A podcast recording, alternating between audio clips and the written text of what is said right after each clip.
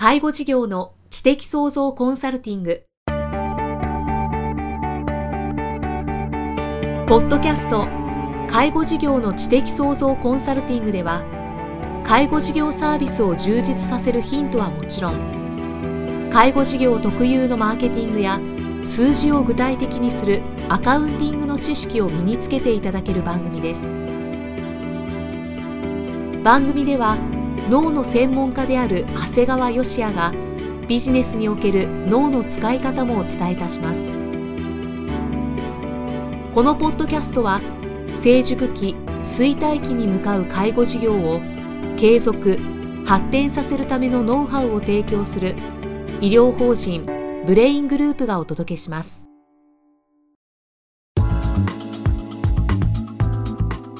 皆さんこんにちは。生きみえです。介護事業の知的創造コンサルティング今日は第82回をお送りしていきます。長谷川先生今回もよろしくお願いします。よろしくお願いします。さあ今回はどんなお話をしてくださいますか？えー、今回はですね、まあ、いわゆる介護事業者、まあ、それだけではないんですが、はい、まあ、そしてまた立場的にも経営者であろうと、まあ、雇われている身であろうとやっぱり体調管理ってすごい重要ですよね。そうですねで、まあ、特にいわゆる万病のもとと言われている風邪に悩ませている方っていうのは実は多いんではないかなということなんですよね。うんあの長谷川先生確かに風邪ぐらいすぐ治るだろうという軽い気持ちが私もあったりするんですけれども、もう今年はすでにですね、はい、3回も風邪をひいてるんですよ。そうですね、はい、風邪ってどういう病気か考えたことあります？それはないですね。風邪っていうのはですね実は定義がありまして、はい、これまずウイルスはい、あのまあ、皆さんウイルスと細菌っていうとよくわからないかもしれないんですけど、まあ、ウイルスの方がちっちゃくて細菌の方が大きいんですね。うん、でいわゆるこうウイルスの感染によるいわゆる上気道僕らは上気道の中でも上の方いわゆる鼻の奥だとか喉の奥のいわゆる炎症性の疾患のことをいわゆる風邪っていうんですね。で咳だとか喉の痛みだとか、まあ、鼻水が出てきたり鼻づまりみたいなこう部分的な症状だとか、はい、あと熱が出たりだとかこう倦怠感があったり頭が痛くなったりした症状が出た時のことを言うんですが、だからこういう状況であれば風邪だよっていうよりはですね、まあ、いわゆる西洋医学的にはまあ風邪症候群、まあ、全部いろんなのもうひっくるめて風邪症候群ですよって言うんですよ。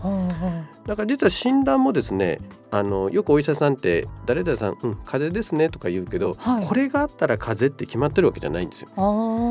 要するに僕らは除外診断って言うんですけどよく胸の音とか聞きますよね、はい、要するに胸の音が正常だったら肺炎ではないってことなんですよね、うんうん、要するに胸の音が異常な音があったら風邪じゃなくてこれ肺炎になるわけですよ。なるほど、うん、で例えば喉の奥も見ますよね。そうですね。喉の奥見てものすごいこう炎症が起きてて海がついてたりするとこれはもうあのまた咽喉頭炎という別の病気になるもんですから風邪よりももっと重いものになるんですね。だから医者は何どうやって風邪って言ってるかっていうと肺炎だとか咽喉頭炎といったもっと重篤な病気ではないですよという大きな病気を否定することによってまあ風邪でしょうと言ってるわけなんですよ。だからまあ正直言ってあえてまあそうやって診断をしなくてもね、はい、まあ変な話熱が38度以下で鼻水と咳と喉の痛みぐらいだったら、まあ、まず肺炎だとかね咽喉頭炎なんてことはないもんだから、うん、まあ、まあお医者さんが割と投げやりな感じで風邪ですよって言ってもまあまず間違いはないんですね。そうなんですね、うん、うんでまあ治療もね、はい、そうするとねあの、まあ、あまり言うとみんなあの病院行く気なくなっちゃうかもしれないんだけど、はい、あくまでこう風邪ってウイルスによって起こされていますから、はい、あのじゃあ本当ならウイルスに対する薬を使うっていうのが一番正しいんだけど、うん、最近ではあのインフルエンザウイルスなんかだと特効薬があるんですが、実は風邪を引き起こすウイルスなんていうのは実は特効薬なんてないんですよ。でもそうですね。考えてみれば特効薬ってない、ないんですよ。だから例えばこう鼻が出てたら鼻を抑える、うん、咳が出てたら咳を止める、はい、喉が痛かったり熱が出てたらこの解熱鎮痛剤で痛みを抑えたり熱を下げたりするっていわゆるこう症状に対する対照的な治療をしてるに過ぎないんですね、うんうん、全く根本治療はしていないんですよ。なるほど。じゃあちなみにね、はい、なんで風邪の症状って起こってるかって考えたことあります？これは、まあ、なんとなくですけどその風邪菌、まあ、ウイルスをやっつけるために熱が出たりとか、鼻水とか咳が出るっていうのは、まあ、聞いたことがあったりそうなのかなとは思ってるんですけど。実はみんなあの例えば鼻水は鼻の中を穴に流すために出てるし、はい、咳はこう気管支にある異物を外に出すために出てるし、うん、例えば喉の痛みだとか、えー、熱が出てるっていうのはこう熱を出すことでウイルスを殺すために出てるんですよね、うん、だからこれいずれも必要があって起きてるんですよ、はい、だから例えば風邪をひいた時にこう体がだるいなとか倦怠感があるなっていうのはこうこうもうちょっとしばらくちょっと無理してたから一回ね一回一度休みなさいよっていう体からのメッセージなんですよね。あそっか。だからこういったことを無理やり抑える薬っていうのはこう人間の持つ自然治癒力を阻害するんですよ。だからこんなことを医者が言ってはいけないんですが、はい、風邪症候群ぐらいで薬を飲む必要もないですし、はあ、もう病院にかかる必要もないんですよ。そうなんですね。はい、ですから、はい、だから治療してもらうというよりも、うん、まああの体の赤信号ですから。まあ、赤信号にならないような生活を心がけるようにした方がいいんではないですかということですね。まあ、ちょっと耳が痛い人もいるでしょうね。はい、はいまあ、経営者の方もきっと皆さんそうだと思うんですがあのなかなかじゃあ風邪ひかえたくないと。じゃあそのためにはどうするかっていうこともあるもんですから、はい、まあ、僕自身もですねやはり本当に開業した当時っていうのはこう自分の代わりもいませんから、うん、まあ、相当気をつけてたもんですからあの少しご紹介しますとですね、はい、まあ、これ耳が痛い人はいっぱいいると思うんですが やっぱり規則正しい生活は大事ですね。そうなんですね、はい、やっぱり。早寝早起き、はい、不思議と飲み歩くと、えー、風邪を拾いますね。でお酒を飲みに行くにせよ僕は経営者の方にはいつも言ってるんだけども1時間以降は絶対参加しちゃいけないよ。1時間以降は実際時間の無駄であると同時にこういう風邪を拾いますからということですね。はい。あと、まあ、冷たいと言われるかもしれませんけども家族の中で子どもたちなんか風邪ひいた場合は僕には近づかせないですね。本当ですか、はい、これ徹底してますね。これも冷たいと言われるかもしれないんですけど逆に自分の父親はそれぐらい真剣に仕事に取り組んでるということを見せる機会にね、してもらってもいいんじゃないかなということですね。ちなみに長谷川先生のご家族は冷たいなって。言わないですね。うん、あのどうせこの人に言ってもあの薬も出ないしほっとかれるだけだっていうことで。あのだから不思議とみんなそう病気しないですね。あ,、うん、あとね一つ皆さんにおすすめなのが、はい、マスクなんですよ。マスクはい、はい僕は必ず診察をする時はマスクをしますし、うん、ちょっと風邪気味かなと思ったらマスクして寝るんですが、うん、これ実はマスクってウイルス自体はもう全然通っちゃうからあんま効果はないって言われてるんですよ。あそうなんです、ね、そうなんです。だから別にマスクをすることによってウイルスが通らないなんてそんなもんではなくてそんなこう厳密なものではないんだけど、はい、何よりもこう加湿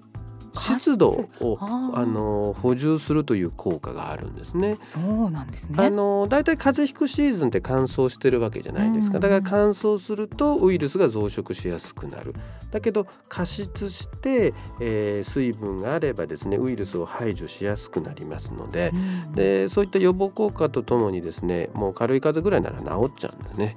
大事ですねマスク。そうですね。だから本当にこうやっぱり絶対風邪をひいてはいけない職種の方なんかはあの、まあ、早い段階から乾燥するなと思ったらマスクするといいと思いますね。うん、はいあとこれはもう医者ながらのこうズルなんですが、はい、まあ風邪ひいたかなと思ったらですね僕は漢方の葛根湯を飲みますね。これはですね本当にこう熱がですね38度以上出ちゃったような場合はあんまり効果ないんですが、はい、ちょっとおかしいなと思ってちょっと喉がちょっと痛いかなとかちょっと鼻水出るかなという軽い状況ならですね、あの12回服用すると大体治っちゃいますね。すごいですね。あのそうですねこのカッコン糖というお薬はですねあの医者に処方してもらうこともできますけど、まあ、普通に市販でも売ってます。だからあのこのカッコン糖はですねもしよければ使っていただければいいですね。長谷川先生あの前回お会いした時に、はい、私は風邪をひいていたんですが、はい、ぜひ教えていただきたかったですね。はい、あの今後は葛根糖飲みたいと思います。そうですね。はい、ただですね、まあこれはもう医者としてというかあの僕自身の考え方なんですけども、もう正直風邪というのはご自身が風邪ひいたと認識した時点で風邪と言えるわけですねだからもう逆に鼻水がもうダラダラ出てようが咳が出てようが自分は風邪をひいてないと言えばですねこれひいてないんですよ。だから先ほども今年ねあの3回も4回も風邪ひいたって言われたんだけど、はい、もうそれで言っちゃ負けだね。あそうなんですね、うん、34回鼻水が出た時期があったなと思うと私は今年は1回も風邪をひいてないってことになるもんですからあのやっぱもう自分が風邪ひいたなと思った時点でもう負けてますから、はい、いや風邪なんかひいてないよちょっと鼻水が出てるぐらいだちょっと咳が出てるぐらいだと思って言い聞かせてください、はい、そういう根性と自然治癒力でね十分風邪は治ると思います。医師にあるまじき発言ですが結構僕はこれも効果的だなというふうに思っています。あのー、まさか先生からそんな言葉を聞くとは思いませんでしたね。そうですね。でも、ね、あの結構こういうことがあの実際に経営してたりねする時には病院行って薬をもらうよりも効果があるんじゃないかなというふうに思ってます。やっぱり風邪を治すにはもう根性も薬の一つになるわけですね。そうですね。ある意味全くあの意味がないことではないと言われていて、神経っていうのは実は免疫系とすごく絡んでるもんですから、はい、あのやはりこう精神的な部分でですね免疫力が高まるという可能性はあると思いますね。だから結構こう受験生なんかがこう緊張してるとこう風邪ひかないんだけど、はい、受験が終わって緊張が緩んだ時点でもうすごい風邪ひくっていうのはよくあるんですよね。そっかそっか。まあだからまあそんなタラタラタラタラ年に何度もね 風邪をひいてるっていうのはもしかすると緊張感がないのかもしれない。はい、たたたたたたたた痛いですが、あの長谷川先生ちょっとまあ時間もそろそろという感じなんですけども、はい、あの最後にまあこれからの時期夏風邪も流行ってくると思うんですけどこれの対処法ってまた違ったりしますか？そうですね。ただ基本はねやっぱ夏でも今はクーラーも効いているし基本的に乾燥もするもんですから。だからまあやはり先ほど言ったこう加湿というのに意識するということとやっぱり夏はですねこれもやはり自然治癒力の話になるんですがまあしっかり汗をかくことですよね。うん、あのいつ頃から人間ね夜寝る時に夏クーラーかけて寝るようになったかって考えていただきたい。僕は未だにクーラーをかけて寝ないんですけども、はい、ちょっと昔ほんとちょっと昔で10年20年前ってみんなクーラーかけずに寝てたんですよね。そうですよね、うん、だからそういったあの原点に戻るようなねあの生活スタイルっていうのが結構大事じゃないかなと思います。うん、ありがとうございます。介護事業の知的創造コンサルティング今日は第82回をお送りしてきました長谷川先生ありがとうございましたありがとうございました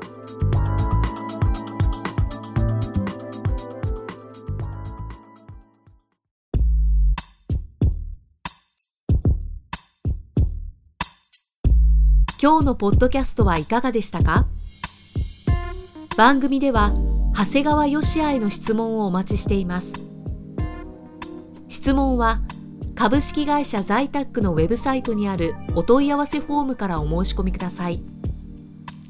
サイト URL は http コロンスラッシュスラッシュ brain-gr.com